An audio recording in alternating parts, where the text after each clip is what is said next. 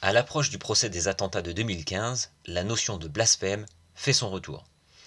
Évoquer le droit au blasphème relève au mieux de l'incompétence, au pire d'un choix machiavélique. En effet, à l'époque des attentats, les entrepreneurs de morale intimaient l'injonction aux musulmans de montrer patte blanche à la République. D'une certaine manière, les musulmans étaient de facto liés à ces attentats jusqu'à preuve du contraire, c'est-à-dire en manifestant et en se désolidarisant des terroristes. Ce que cela traduit, c'est que le droit au blasphème n'est en réalité pas scandé aux oreilles des terroristes, ils sont morts et n'auraient sûrement pas été convaincus, mais à la conscience des musulmans qui devraient évoluer pour accepter et intérioriser un tel droit, voire un tel devoir. Or, parler du droit au blasphème équivaut à faire comprendre aux musulmans, en tout cas de France, qu'ils seraient en retard.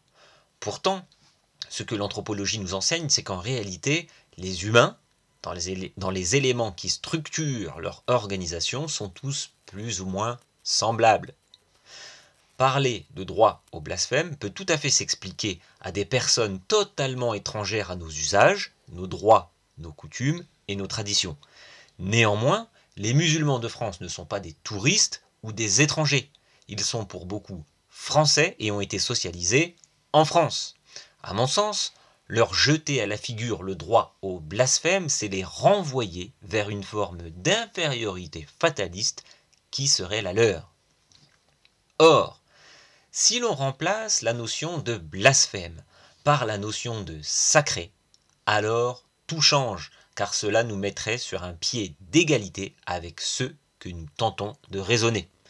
En effet, peut-être avons-nous acquis la certitude que le droit au blasphème est légal, voire salutaire, contrairement aux musulmans.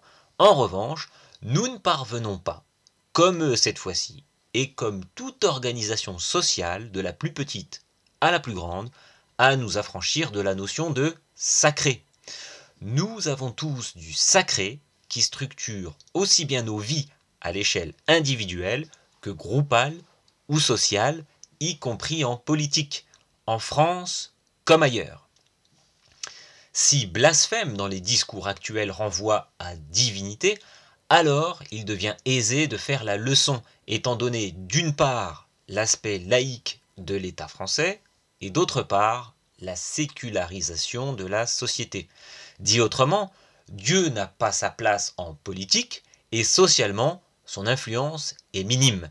Il devient alors facile de le railler. Mais si blasphème renvoie alors aussi au sacré, alors il devient plus difficile de donner des leçons.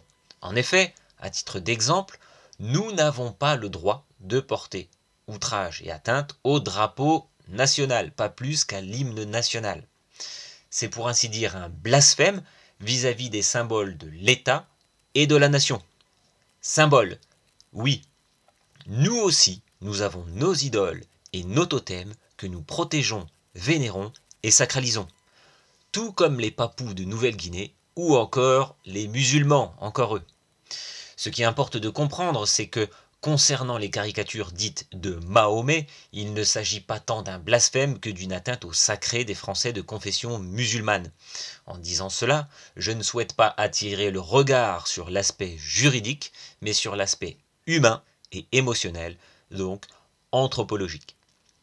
En comprenant ceci, on parvient à casser la posture moralisatrice et rabaissante des entrepreneurs de morale à l'égard des musulmans de France qui sont encore trop régulièrement perçus comme des homo islamicus que comme des êtres doués de sensibilité qui nous sont semblables. Comprendre que nous avons tous des espaces sacrés dont la violation génère des tensions ou des conflits est un premier pas pour se libérer des réflexions binaires et des slogans réducteurs que nous proposent les spécialistes du prêt-à-penser.